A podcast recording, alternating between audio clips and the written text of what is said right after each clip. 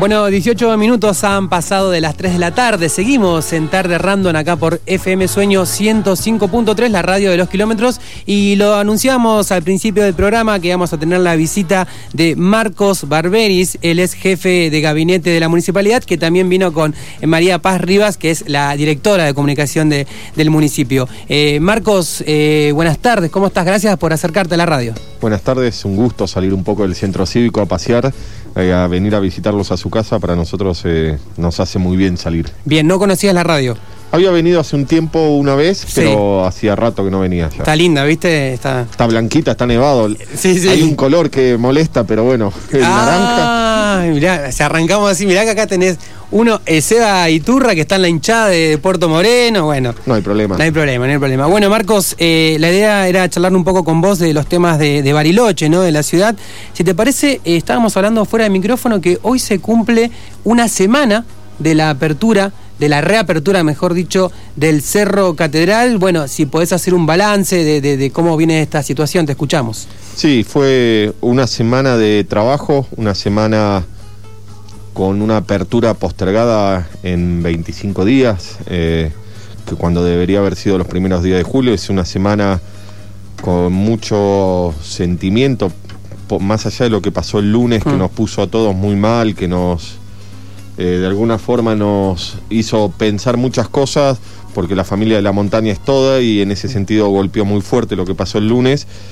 Pero también es una semana típica porque tenemos la mejor nieve, tenemos el mejor centro de esquí y mm. no tenemos turistas. Y los turistas significan trabajo para nosotros en la ciudad. Mm. Entonces eso también nos, yo como presidente del ente tendría que estar a esta altura del mes, donde la temporada está en, el pico de temporada, con brasileros, con argentinos, terminando las vacaciones de invierno de Ciudad de Buenos Aires, estaríamos con problemas operativos y hoy no estamos con esa situación y también te hace, te hace pensar mucho de, de cuánto depende esta ciudad del turismo y el trabajo de todos nuestros vecinos. Bien, bien. Eh...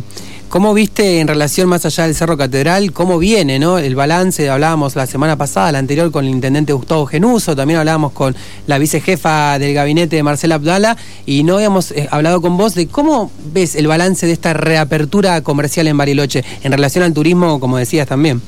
Yo creo que lo vemos muy positivo. La gente necesitaba, después de cuatro meses de encierro, eh, necesitaba primero trabajar, porque mm. la gente los vecinos de Bariloche todos son trabajadores, todos les gusta eh, el esforzarse para lograr sus cosas.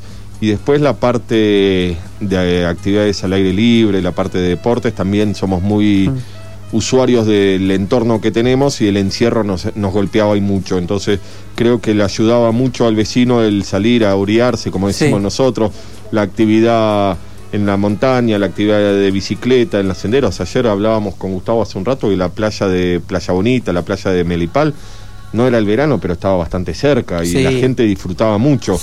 Tuvimos mucha gente en el velódromo, eh, mucha gente en el skatepark también, que todavía no lo inauguramos y ya lo están usando. Hmm.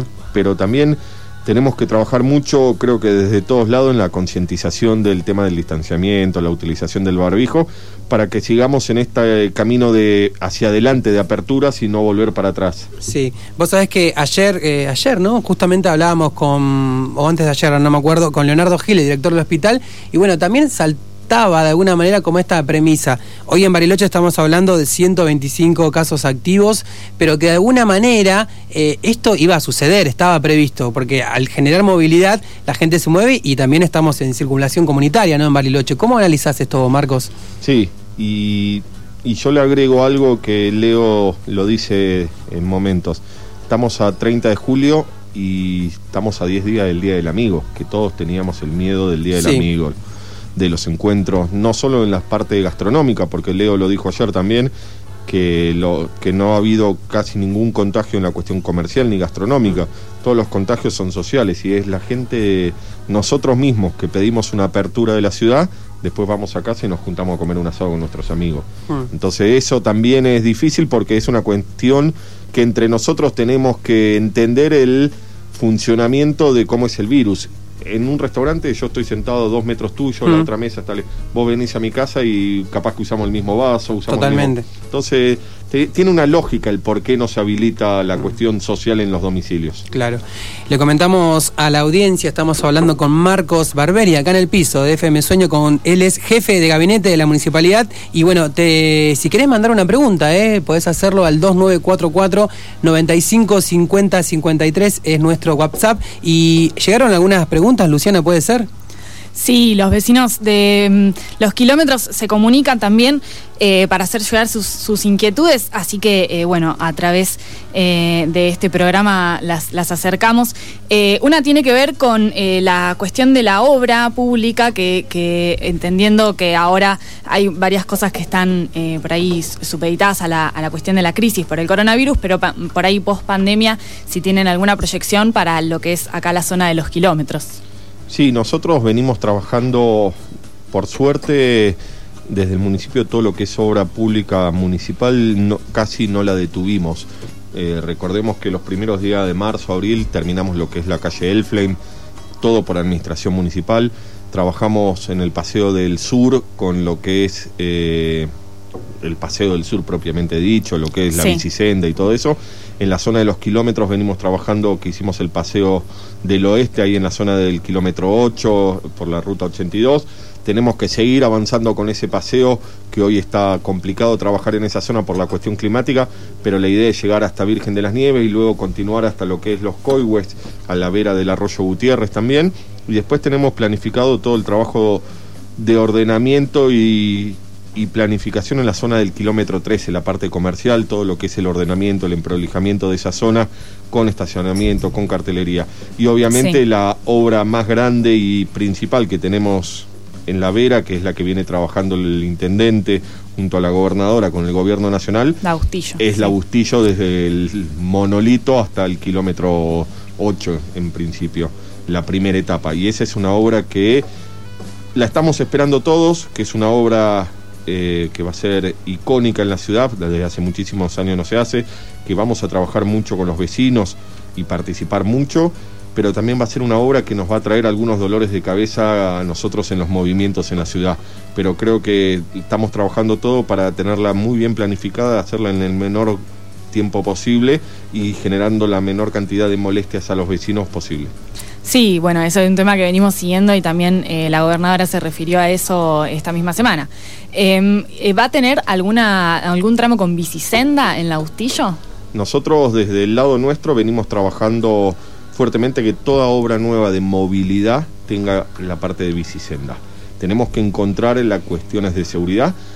Eh, lo estamos haciendo y fue una cuestión que le pedimos también a Vialidad de Río Negro, el tema del asfaltado desde la ruta de Circuito Chico hasta Colonia Suiza también, que el proyecto originalmente no incluía una parte de bicisenda y nosotros entendemos que esa parte sí o sí tiene que ser con bicisenda y con una parte pedestre de alguna forma porque no deja de ser un paseo también. Entonces eso hay que darle al vecino y al turista que está la comodidad de movilizarse con las medidas de seguridad que corresponda por el por el costado de la ruta o más alejado o más cercano, pero con el servicio mínimo. Entonces, todo lo que queremos hacer de asfalto nuevo, de obras de infraestructura vial, son con la cuestión de bicisenda, porque creemos que hay que darle la infraestructura a este medio de locomoción. Sí, está bueno saberlo porque, eh, bueno, es algo que pasa de hecho, ¿no? La, presencia de, ciclistas también y de pedatones en, estas zonas. Em, y bueno, Rubén del barrio Jamaica es el que nos acercaba esta pregunta, eh, saber eh, algo de lo que se viene con el tema transporte público, que bueno, es un tema que preocupa en general, pero acá en los kilómetros eh, particularmente, ¿no? Por, la, por las distancias largas que tenemos. Sí, el, el transporte público de alguna forma, lo venimos diciendo hace muchísimo tiempo, está en un estado de situación crítica. Hoy estamos con reuniones en Buenos Aires con el Ministerio de Trabajo de Nación, el Ministerio de Transporte de Nación, el Ministerio de Economía también de Nación, la UTA, que es la unión que une a los trabajadores, la FATAP, que es la federación que agrupa a los transportistas, y los municipios. Nosotros lo que estamos pidiendo es que en Bariloche o en el interior del país se nivelen los subsidios como en el AMBA. En Buenos Aires, fijémonos, que no ha habido un solo problema en esta época de pandemia y en el interior del país hay ciudades como Córdoba que estuvieron más de 20 mm. días con paro. Rosario, también. Mm. Entonces, en ese sentido, estamos trabajando en esa línea. Hoy el transporte urbano, el sistema de transporte urbano, es totalmente deficitario en el sentido que nosotros, todos los niveles del Estado, estamos promoviendo que la gente no se suba al transporte urbano, cosa que es al revés, que deberíamos ir hacia eso. Pero hoy el, el transporte urbano, la gente tiene que ir sentada, hombro con hombro, no puede haber gente parada.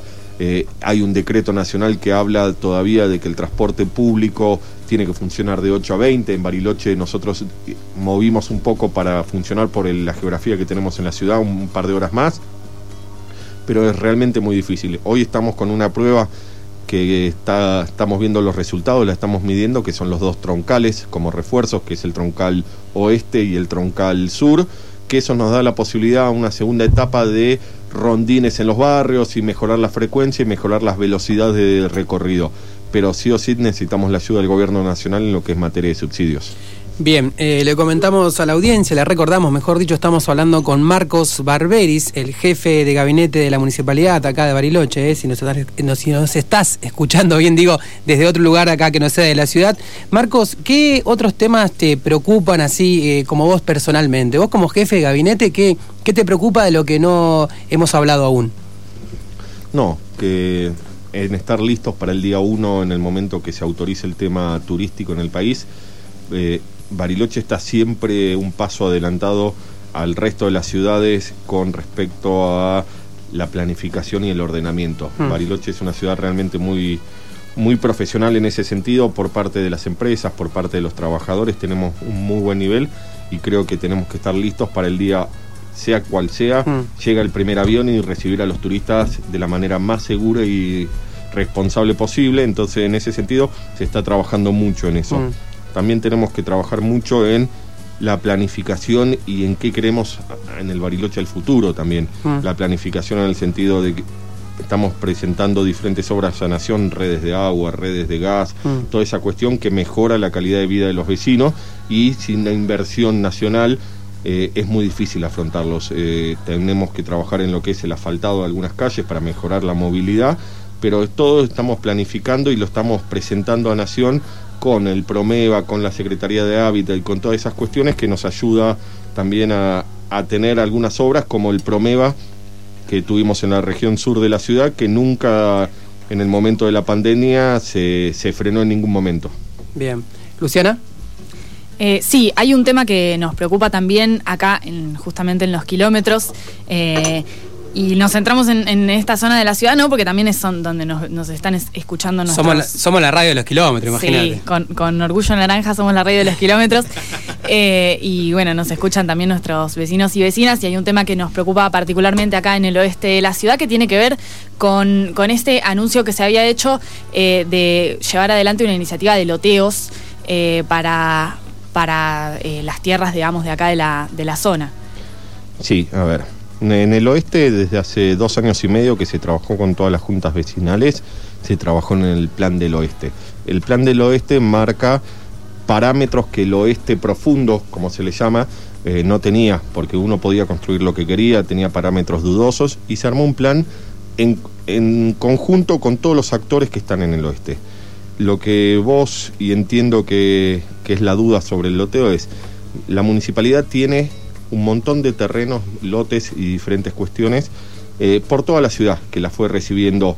Por loteos, le pagaban una plusvalía, por porque le corresponde, le daban una tierra fiscal, porque corresponde. En este caso nosotros identificamos cinco lotes que están en la zona del oeste, son cinco lotes que tienen una tasación municipal, son cinco lotes de unos 800 metros cuadrados aproximadamente cada uno, que están todos juntos, que el municipio los recibió por el pago de un contribuyente que tenía una deuda con la municipalidad, entonces no los recibió por una plusvalía o por con un fondo específico de hacer una escuela o hacer un gimnasio. Y son lotes que al municipio, entendiendo nosotros, hoy no nos generan nada. Pero sí, la idea nuestra es trabajar sobre que estos lotes, la venta, no es realizar un loteo, es la venta para generar vivienda de algún vecino que quiera comprar esos lotes y mudarse a la zona del oeste, porque se puede hacer eh, casa, no tiene otro permiso, no puede ser comercial, no puede ser multivivienda ni nada de eso, y con ese dinero generar obras de infraestructura en barrios sociales que generen empleo para nuestros vecinos y generen mejoramiento. La idea nuestra y lo que estamos trabajando es que la venta de estos cinco terrenos nos generan infraestructura o un fondo de capital para ayudar a otras 300 familias en otro lugar para hacer obras de infraestructura. Entonces, en vez de tenerlos frenados ahí eh, sin ninguna utilización, utilizarlos para mejorar la calidad de vida de nuestros vecinos. Esa es la idea, no es hacer un loteo social ni nada de eso, es identificamos estos cinco lotes, venderlo y con esa plata hacer obras de infraestructura con alto impacto en mano de obra, que genere trabajo para nuestros vecinos y a su vez que genere infraestructura para mejorar la calidad de vida de los, de los vecinos nuestros también.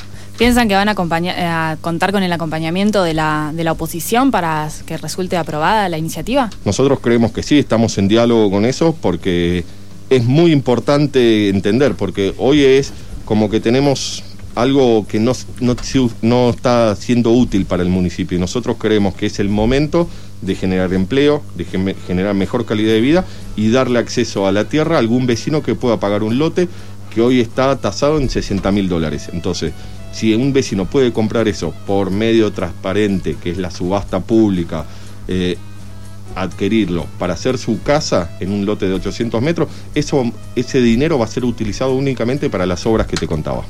Bien, Marcos, eh, estamos hablando con Marcos Barberis, jefe de gabinete de la municipalidad. Estuvimos hablando mucho de los kilómetros, pero eh, ¿qué otras cosas te preocupan, entre comillas, o están en tu cabeza en relación a otros sectores de Bariloche? ¿no? Me imagino el Alto, eh, la zona del este de la ciudad. ¿Cómo, ¿Cómo vienen proyectando las obras o también, digamos, todo lo que tiene que ver en materia, digamos, de infraestructura y otras situaciones en esos lugares de Bariloche? Nosotros hoy el oeste tenemos eh, identificado dos o tres problemas, mm. trabajando y proponiendo diferentes obras, como son las redes de agua de los diferentes barrios, proponiendo eh, espacios públicos acá. Tenemos una política que el intendente la dijo desde el primer día, que es generar espacios públicos para lugares de encuentro entre vecinos. Entonces, la idea es esa. Hacia el este estamos trabajando como hicimos con el oeste, hacia un plan del este para ver los parámetros constructivos de la ciudad, cómo vamos, planificar, porque siempre nos pasaba, hacemos un loteo, pero después nos cuesta una fortuna llevar la luz, el gas, el agua y todas esas cuestiones y terminan siendo loteos sin servicio. Hacia el sur estamos trabajando en hoy estamos y no paramos en ningún momento con la obra de gas de Promeva de lo que es Barrio Frutillar, 258, Maitén, Malvinas y Nahuelhue. Estamos trabajando con obras de infraestructura con escaleras nuevas que presentamos, porque eso también es hacia la conectividad. Ya hicimos dos escaleras que unen Maitén con la cooperativa 258, ahora estamos planificando una que une la parte del 400 viviendas con Frutillar también, porque los vecinos también tienen que conectarse y a veces caminar 100 metros en el barranco hacia abajo lo deja más cerca del colectivo, entonces trabajemos en la conectividad ah. en ese sentido pero sí trabajando hacia eh, todo ese sentido. Estamos trabajando mucho y volvimos a la carga con la instalación de las cámaras de seguridad. Eh, llegaron las cámaras nuevas, estamos haciendo las conexiones pendientes y ahora tenemos una tercera etapa de cámaras también en algunos sectores, conectamos en calle Mitre, el refuerzo del barrio Belgrano, refuerzos en el oeste y estamos haciendo algunas conexiones en el este y también en el sur. Eso es lo que estamos trabajando en lo que es materia de seguridad. Bien, eh, bueno, yo te quise llevar para, para el este y para, para el alto, pero acá también nos traen de vuelta los oyentes. Rubén del barrio Jamaica nos habla en relación, por ejemplo, él vive en el barrio Nueva Jamaica, ¿no? ¿Cómo es el tema también con esos lugares que en algún momento histórico fueron ocupados y si les puede llegar los servicios como gas? Eh, ¿cómo, ¿Cómo se trabaja políticamente eso? Lo estamos trabajando, incluso hay una parte de Nueva Jamaica que algunos vecinos hicieron una presentación y hicieron una presentación para pedir las exenciones de libre deuda y algunas cuestiones y se vienen trabajando en el caso para lograr las conexiones de gas. Hmm. No es tan fácil como cuando es un loteo planificado y ordenado, hmm. porque también están los, los diferentes juicios de usurpación y esas cuestiones, y nosotros como Estado tenemos que ser muy prolijos en lo que es la propiedad privada y los derechos de las personas. Mm. Pero en cada caso lo trabajamos desde el Instituto de Tierras, nos juntamos con ellos y vemos las posibilidades para que la gente pueda acceder sobre todo hoy a una mejor calidad de vida que es con la red de gas que le significa también un ahorro en el tema de calefacción. Sí, sí, sobre todo también la cuestión de la leña, ¿no? En estos lugares. Eh, Marcos, ¿cómo viene la relación? Ahora te llevo para el centro, para, para el, edificio municipal, si querés. ¿Cómo viene la relación con el SOYEM? ¿Este año hubo algún que otro cruce con Ernesto Loser? ¿Cómo, cómo, cómo avanzó en algo esta relación? Nosotros creo que con el gremio hemos tenido los primeros cuatro años de gestión eh, diferentes etapas en siempre en el marco del diálogo.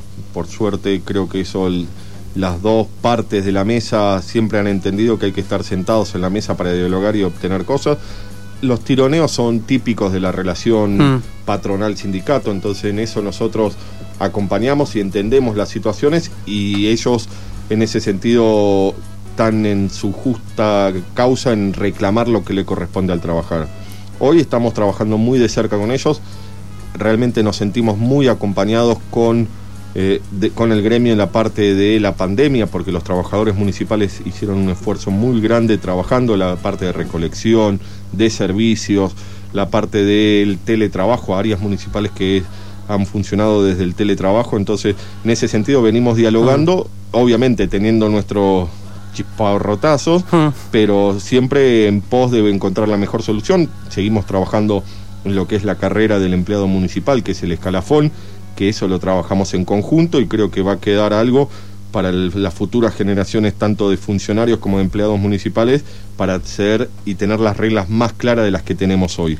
Entonces, en ese sentido, estamos muy bien con el gremio en ese sentido trabajando y esperamos seguir en esta misma forma. Bien, bien, bien. Eh, algunas últimas preguntas, Paz, ya te, lo libero, Marcos, no te hagas problemas. Eh, nos pregunta Pablo del barrio El Machín si en relación al turismo, ¿no? Si, si ya vino gente de Buenos Aires, él dice que ya vino y que, bueno, que de alguna manera si se los obliga a hacer cuarentena, si esto es así. Toda persona que viene de afuera de la ciudad está obligada a realizar la cuarentena. Mm. Eh, la policía en el Limay notifica mediante una declaración jurada y los obliga y después se hace el seguimiento. Nosotros tenemos bastantes ingresos en la ciudad y es difícil de alguna forma los controles, mm. pero si algún vecino tiene conocimiento de alguien que vino de afuera y no está haciendo la cuarentena, lo que le pedimos es que haga, llame al 103 para hacer la denuncia correspondiente, llame al 911 porque es importante que entre todos nos cuidemos y digamos esas cosas. Bien, y una última pregunta que tiene que ver un poco también con el fútbol, ¿no? Estamos acá en la Radio Naranja de Puerto Moreno porque tiene que ver con que Lifuma, Lifuba, perdón, se suma al proyecto del autódromo, eh, que se desea construir un estadio. ¿Cómo, ¿Cómo viene ese proyecto? ¿Es real esto? El proyecto del autódromo mm. nosotros lo venimos trabajando ya hace 3, 4 años porque siempre sale mm. eh, y es un proyecto interesante en el sentido de lo que significa tener un autódromo. Hoy justo vamos a tener reuniones con la gente que está fomentando el tema del autódromo, pero hay cuestiones que hay que tenerlas bien claras antes de empezar porque Gustavo, el intendente, mm. habló con intendentes de otras localidades que tienen autódromos para ver cómo es el funcionamiento a ver, armar una o dos carreras en el año es muy costoso. Hay que ver quién pone el dinero de esas inversiones. Yo soy de Vietma y me acuerdo cuando eh, llegó el TC 2000, también, digamos, fue un dinero que había que poner bastante. Por eso, es construirlo significa un dinero. Después, traer el TC 2000 o el, TC Pista, lo que sea, significa mm. traer un dinero importante. Pero cuando no se usa, ¿quién lo mantiene? ¿Quién lo administra? ¿Quién lo cuida? Entre carrera y carrera pasa un año o seis meses, hay que hacer bacheo, hay que reafaltar, todos esos costos, ¿quién los mm. mantiene para una, ciudad que hay que ver? Porque podemos tener dos carreras, tres carreras al año. Pero recién lo hablábamos con Gustavo, el modelo del autódromo de Santiago del Estero, el más moderno, el internacional. Tiene la parte de TC, tiene la parte, en una época estaban pensando en Fórmula 1, tiene el MotoGP, tiene un montón de cuestiones, pero aparte es una campaña y es un proyecto del gobierno provincial, no municipal, provincial, junto con el gobierno nacional, que para tener el MotoGP, todo el Estado nacional le pone eh, beneficios fiscales para la exportación e importación de motos y todos los equipos, beneficios de aduana, beneficios impositivos, un montón de cuestiones que hay que trabajarlas para hacer un proyecto real y que en el tiempo se mantenga. Y así tenés un autódromo ah. increíble como el de Termas de Río Hondo, que en Bariloche también lo podríamos tener, tenemos un clima para realizar esas actividades, pero hay que ser muy prolijito en el proyecto. Marcos Barberi, jefe de gabinete de la municipalidad, estamos hablando con él acá en el piso de FM Sueño 105.3. Marcos, por último, ¿algún mensaje que quieras dejarle a los vecinos y vecinas de los kilómetros de Bariloche? Eh, sí, que es un año atípico, que es un año en el cual nos tenemos que cuidar entre todos, cuidarnos en el sentido de respetar las normas de seguridad, de aislamiento, la idea nuestra como gobierno es siempre seguir hacia adelante y no volver atrás y eso dependemos mucho de los vecinos en el sentido de que usemos el barbijo, el alcohol en gel, nos lavemos las manos, el distanciamiento social, sigamos las normas. La idea es tratar de ir saliendo de a poco de esto, pero sí cuidarnos y entendernos entre todos. Sabemos que es un año complicado económico, financiero, mm. de servicios y de sentimental, porque estamos alejados de nuestros seres queridos pero la idea es que si trabajamos todos en conjunto, más rápido va a pasar esto. Bien, bueno, muchas gracias por acercarse a la radio. Marcos, Paz también, gracias eh, por estos minutos para FM Sueño. Muchas gracias a ustedes y un saludo a toda la gente de los kilómetros. Un poco de música y seguimos con Tarde Random.